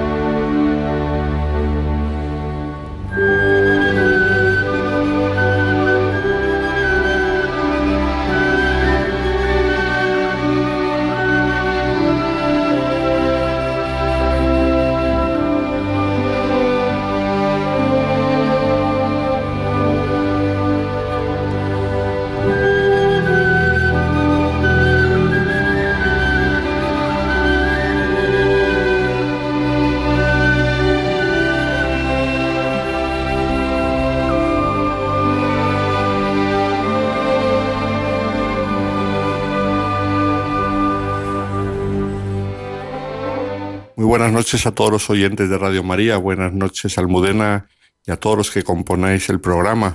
Después de las solemnidades pascuales, aquí estamos otra vez con esta sección de santos de andar por casa. Y aprovechando que en este puente con la parroquia hemos venido a Sevilla, desde aquí quiero hablaros de una santa conocidísima en toda Sevilla, y no solamente aquí, sino en toda Andalucía, muy buena parte de España y en otros países del extranjero. Un gran tesoro que tiene Sevilla entre sus muros, concretamente en el muro del convento de la Casa Madre de la congregación que ella misma fundó. Quizá muchos ya os estáis imaginando a quién me voy a referir. Por supuesto, a Santa Ángela de la Cruz, una joya auténtica de Sevilla. Esta mañana hemos visitado su tumba, hemos celebrado la misa en la capilla en la que ella está enterrada y luego he tenido ocasión de pasar un buen rato rezando allí en la capilla y me ha llamado la atención que no paraba de entrar gente constantemente, jóvenes y mayores. Era un río de gente. No eran multitudes, pero en ningún momento la capilla estaba vacía, ni siquiera medio vacía. Y traían flores y flores, sin duda, para agradecerle algún favor que les había concedido, de modo que ya no había modo humano de meter tanta flor en aquella capilla. Es impresionante el cariño que le tiene la gente a Sor Ángela de la Cruz aquí en Sevilla y se lo merece. Creo que todos conocéis un poco de su vida, pero vamos a recordarla rápidamente. Se llamaba María de los Ángeles Guerrero González y nació en Sevilla el 30 de enero de 1846 en el seno de una familia muy humilde, muy modesta. Su padre, Francisco Guerrero, era de profesión cardador de lana y trabajó durante un tiempo al servicio del convento de los frailes de la Trinidad. El que conoce Sevilla sabe que esto está lleno de conventos y de iglesias por todas partes. Su madre se dedicaba a sus labores y a cuidar de los hijos porque tuvo 14 hijos, aunque solamente seis alcanzaron la edad adulta, según lo que era por desgracia habitual en aquella época en que la mortalidad infantil era muy alta. Pues bien, cuando Ángela era muy pequeña, su padre falleció y su madre se puso a trabajar al servicio de los frailes del convento de la Trinidad como lavandera y costurera, y ella sí que vivió mucho y murió anciana. Y Ángela, cuando tenía 13 años, la pusieron a trabajar también, a trabajar en un taller de zapatería. En aquella época había llegado un modelo de zapato nuevo a España que venía de París y ella se dedicó durante muchos años de su vida a trabajar. Empezó con ese modelo y luego con otros muchos modelos. Por eso aquí es conocida en Sevilla como la zapaterita, porque era muy bajita. Cuando hemos celebrado la misa encima de su tumba, hemos podido observar lo pequeñita que era. Y como trabajó tantos años de zapatera, pues la zapaterita. Pues allí estaba trabajando Ángela de la Cruz cuando empezó a destacar. Nos cuentan las hermanas, eso aparece en su proceso de beatificación, que siendo todavía una adolescente, un día tuvo pues un arrebato místico, como una elevación, un éxtasis con elevación era todavía, como digo, una adolescente, no era religiosa ni era nada. Y entonces las compañeras del taller se quedaron tan impresionadas y la dueña del taller les dijo a las trabajadoras, déjenla tranquila, vámonos al piso de abajo y déjenla tranquila. Y al cabo de un rato grande, baja Ángela diciendo, uy, ¿qué es lo que ha pasado? Perdón, que me he quedado dormida. Pero no se había quedado dormida, sino que había tenido este momento de éxtasis. Y la dueña del taller, pues, se quedó impresionada y comentó el caso con su director espiritual, el padre José Torres Padilla. Y entonces el padre José Torres Padilla quiso conocer a esta joven que parecía que tenía ya estos fenómenos tan extraordinarios. Así empezó la relación de Sor Ángela de la Cruz con José Torres Padilla, que además está en proceso de beatificación y las mismas hermanas de la cruz llevan con tanto cariño este proceso que está todavía eh, en fase intermedia. Sabéis que de esta congregación ha sido canonizada Sor Ángela, canonizada una de sus sucesoras, la Madre María de la Purísima, y ahora están con el proceso del Padre Torres. Pues por sugerencia del Padre Torres empezó a pensar Ángela en la posibilidad de ser religiosa y lo primero que pensó fue en ser hermana lega en el convento de las Carmelitas Descalzas de Sevilla, que había sido fundada por la misma Santa Teresa de Jesús. Hermana lega porque no tenía formación, prácticamente con dificultad, escribía y leía, la habían formado en casa de una señora, no había podido ir al colegio, pero fue rechazada porque era muy pequeñita.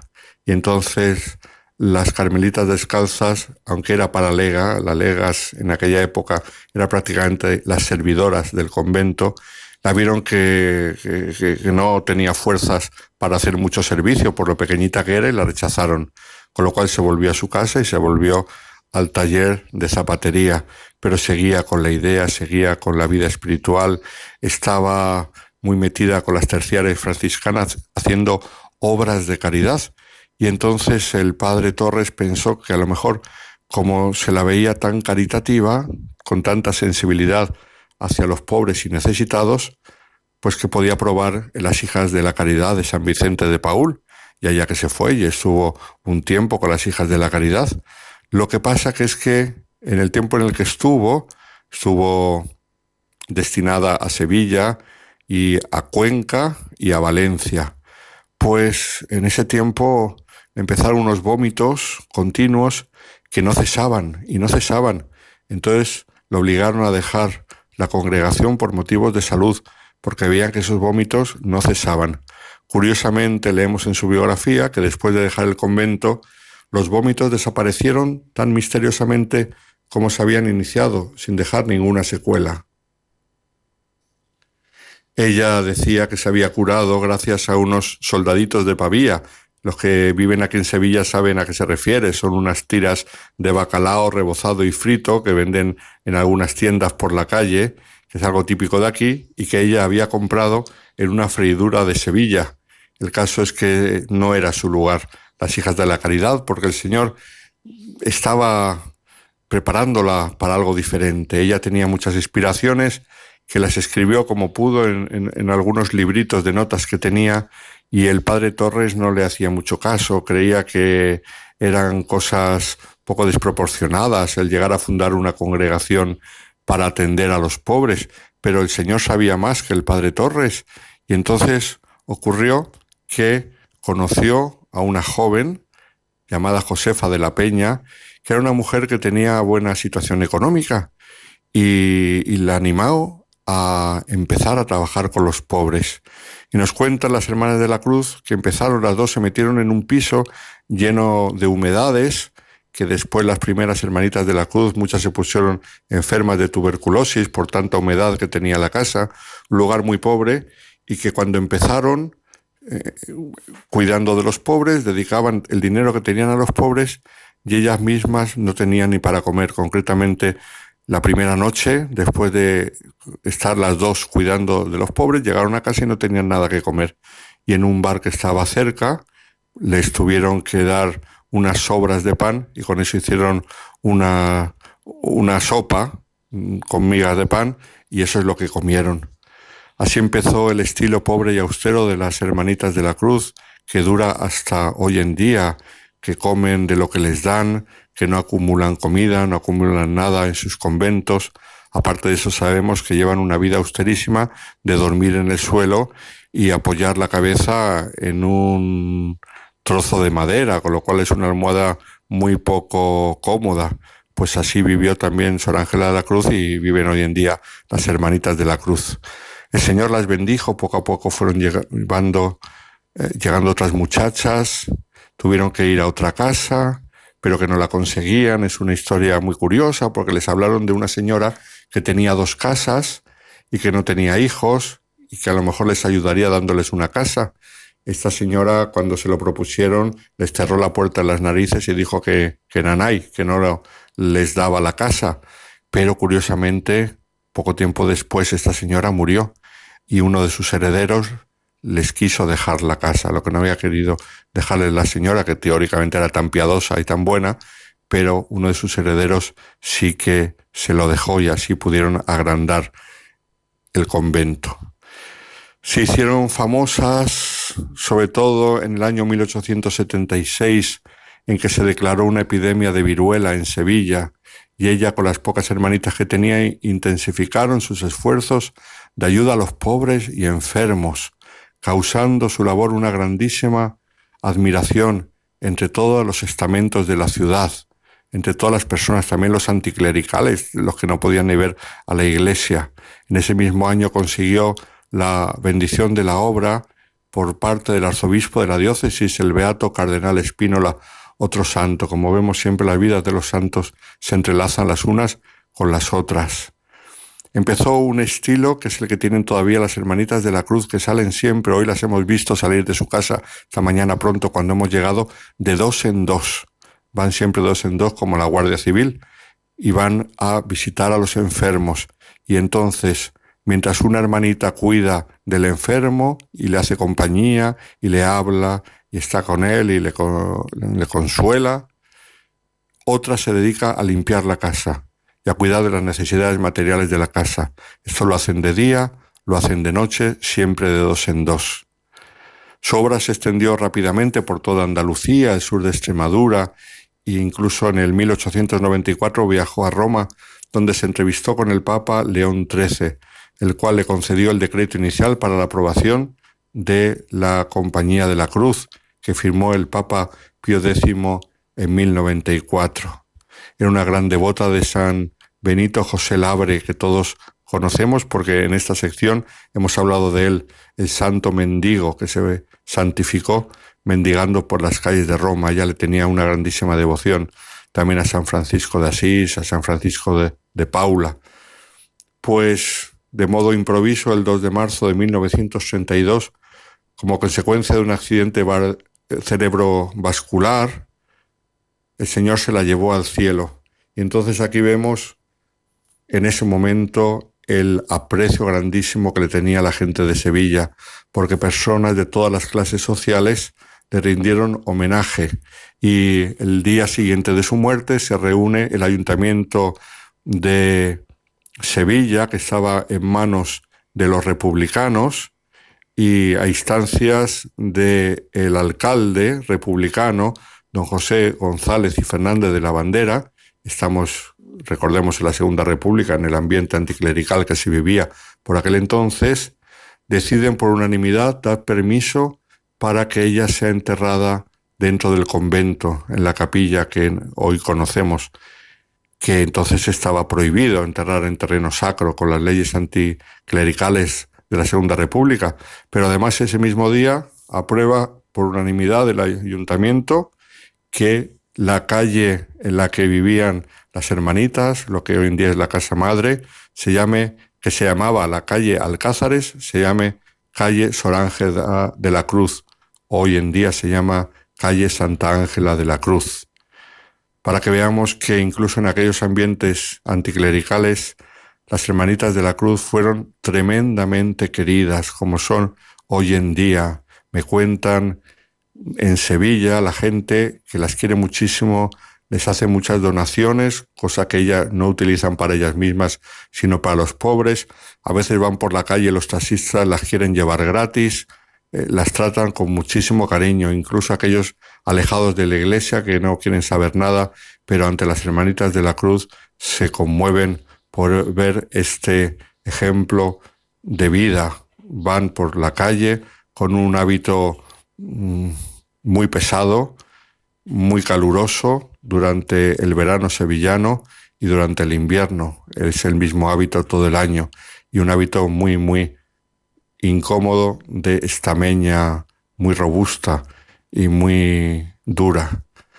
Fue beatificada, como sabemos, en, 1800, en 1982 por manos de Juan Pablo II, el cual la canonizó también en el 4 de mayo de 2003, precisamente hace hoy unos años, en la Plaza de Colón se cumple el aniversario de la canonización con el nombre de Santa Ángela de la Cruz. Santa Ángela de la Cruz, un tesoro de Sevilla. Mis queridos oyentes de Radio María, ojalá también aprendamos nosotros de su sencillez y que ella desde el cielo interceda por nosotros. Muy buenas noches a todos.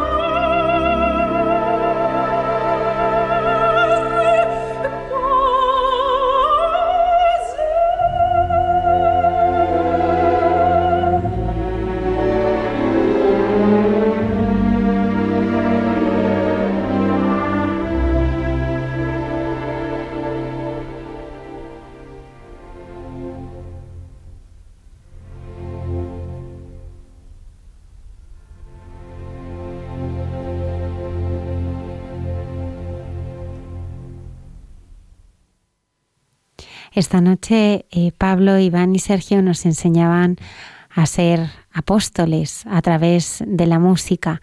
Es ahora la hermana Carmen Pérez en Entre tú y yo quien nos habla también de cómo podemos ser apóstoles en nuestra vida.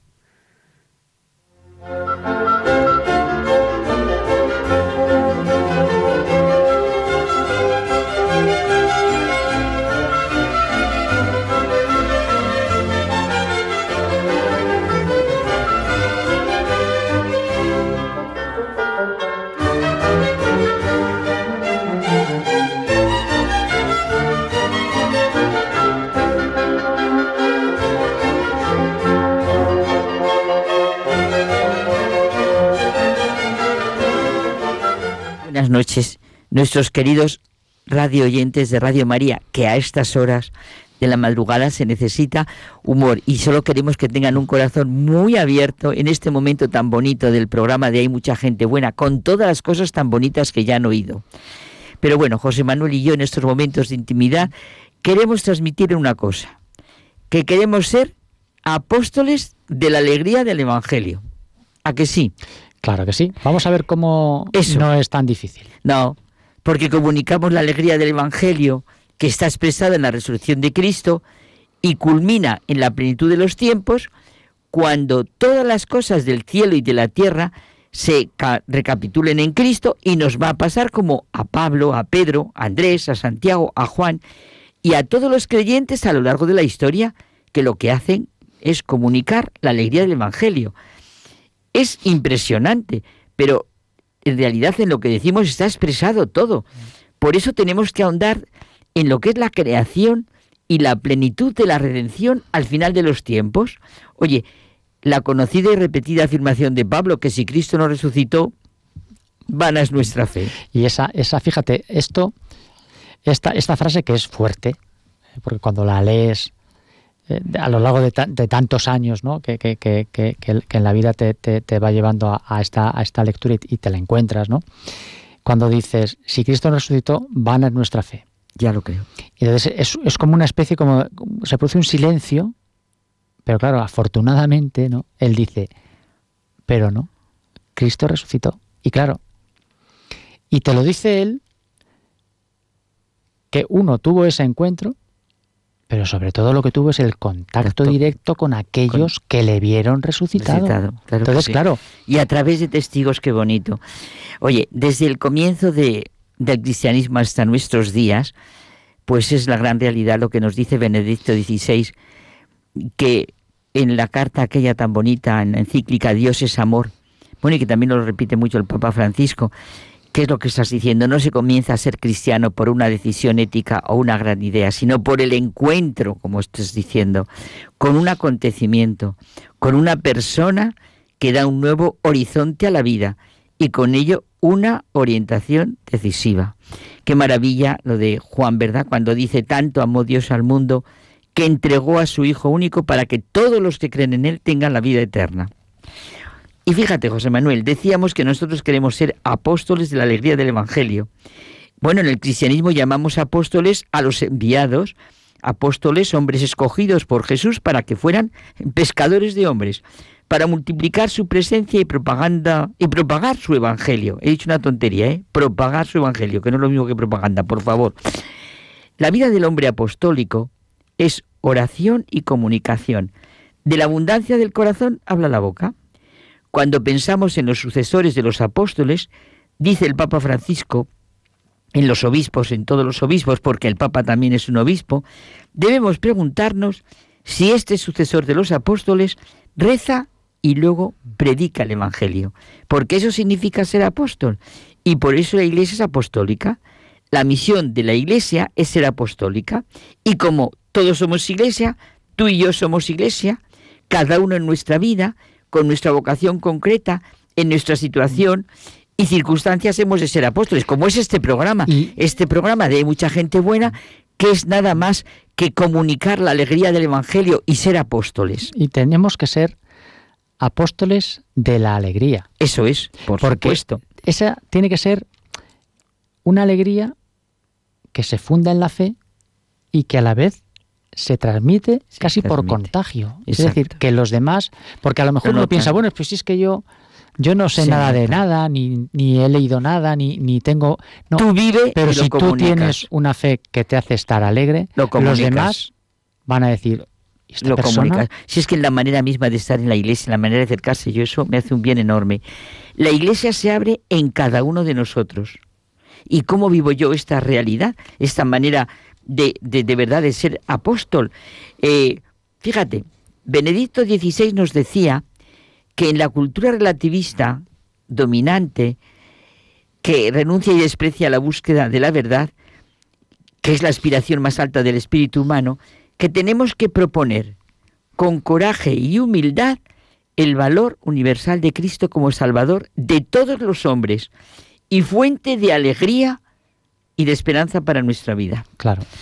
Ser apóstol, ¿verdad? Es descubrir, es el camino para descubrir el sentido pleno de nuestra vida, que como Cristo hizo y nos dijo que hiciéramos, es el servicio a los demás. Y además el servicio a los demás, Carmen, se puede hacer no yéndose de misionero, no, no, se puede hacer desde la situación concreta de cada uno. Hombre, tú en tu trabajo, en tus circunstancias concretas, en tu situación, cada claro uno que sí. en su lugar, Claro. en su circunstancia. Eh, mm, el que tiene más tiempo puede ayudar al que tiene cerca. Ah, Tú antes decías una cosa muy bonita que me ha recordado una cosa de Henry de Alibac. El apóstol da testimonio a través de su vida, sea en la circunstancia que sea. Pero cuidado, que como dice Henry de Alibac, testimonio y apostolado son reemplazados a menudo por el proselitismo y la propaganda, que por eso quise yo quitar esa palabra antes. Somos apóstoles cuando, como tú decías, alcanzamos el corazón de la persona. Cuando hablamos de la abundancia de nuestro corazón, el apóstol ve a los demás como personas a las que quiere mirar y llama como el mismo Dios por su nombre. Ese nombre secreto, no sé cómo decir, que a menudo ellos mismos no conocen y que les hará conocerse a sí mismos. Fíjate que el, el matiz este que dices tú de la propaganda Ay, no. y, de, y del propagar, el es que el propagar es querer dar algo tuyo a los demás y la propaganda es querer que los demás vengan a algo tuyo, es decir, es distinto. Claro. La propaganda siempre busca vender que no, algo. no tiene nada que ver y, y además nos lo pone de manifiesto el mundo de Sí, sí, ahora. lo tenemos en- Exacto. al cabo de la calle. Nuestra relación con los demás siempre tiene que tener la forma de diálogo, nunca de discusión.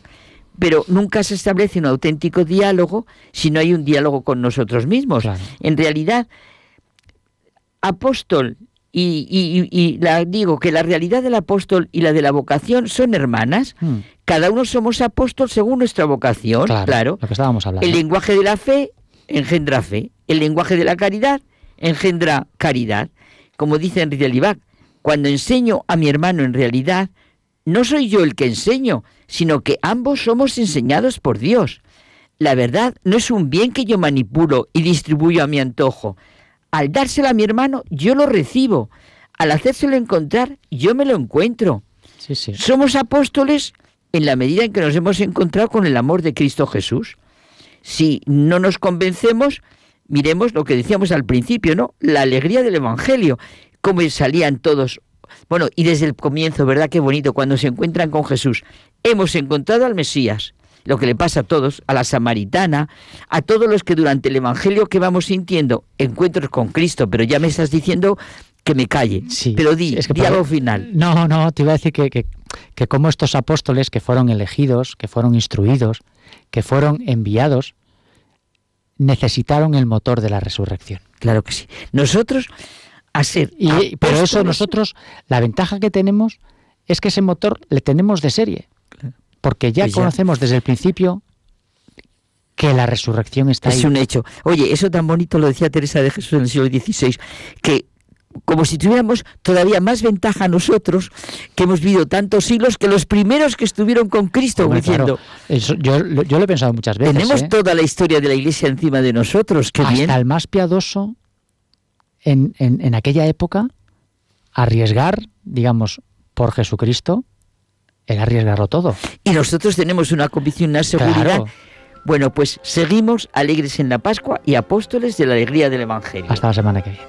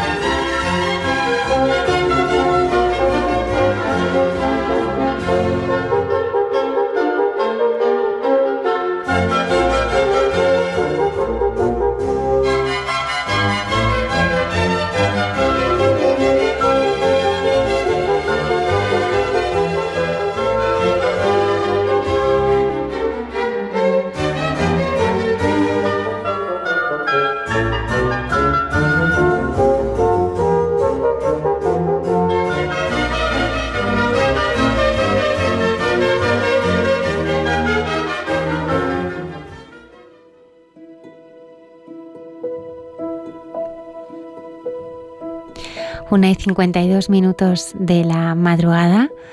Muchas gracias a todos nuestros oyentes por habernos acompañado, el Padre Isaac y Antonio Esquivano que han estado en el control. Ya sabéis que hay una dirección de correo electrónico a la que nos podéis escribir. Hay mucha gente buena, arroba radiomaria.es y a través de las redes sociales podéis también mandarnos eh, todos vuestros comentarios y sugerencias.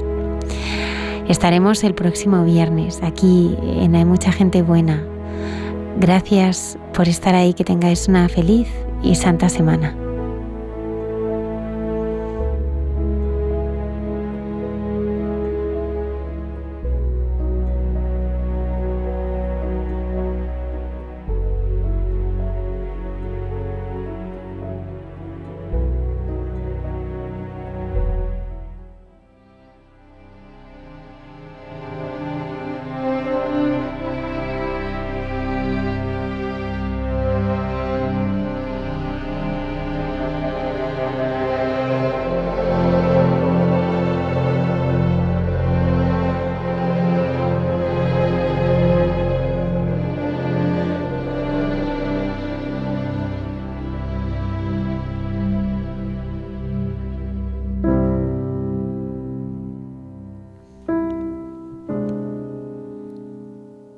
Oscuridad impenetrable de la muerte Él entró como luz.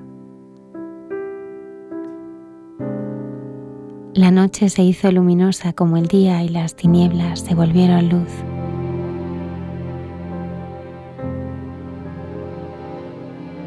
He resucitado y ahora estoy siempre contigo, me dices.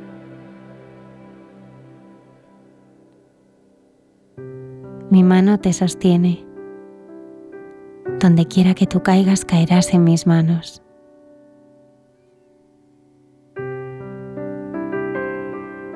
Donde nadie ya no pueda acompañarte y donde tú no puedas llevar nada, allí te espero.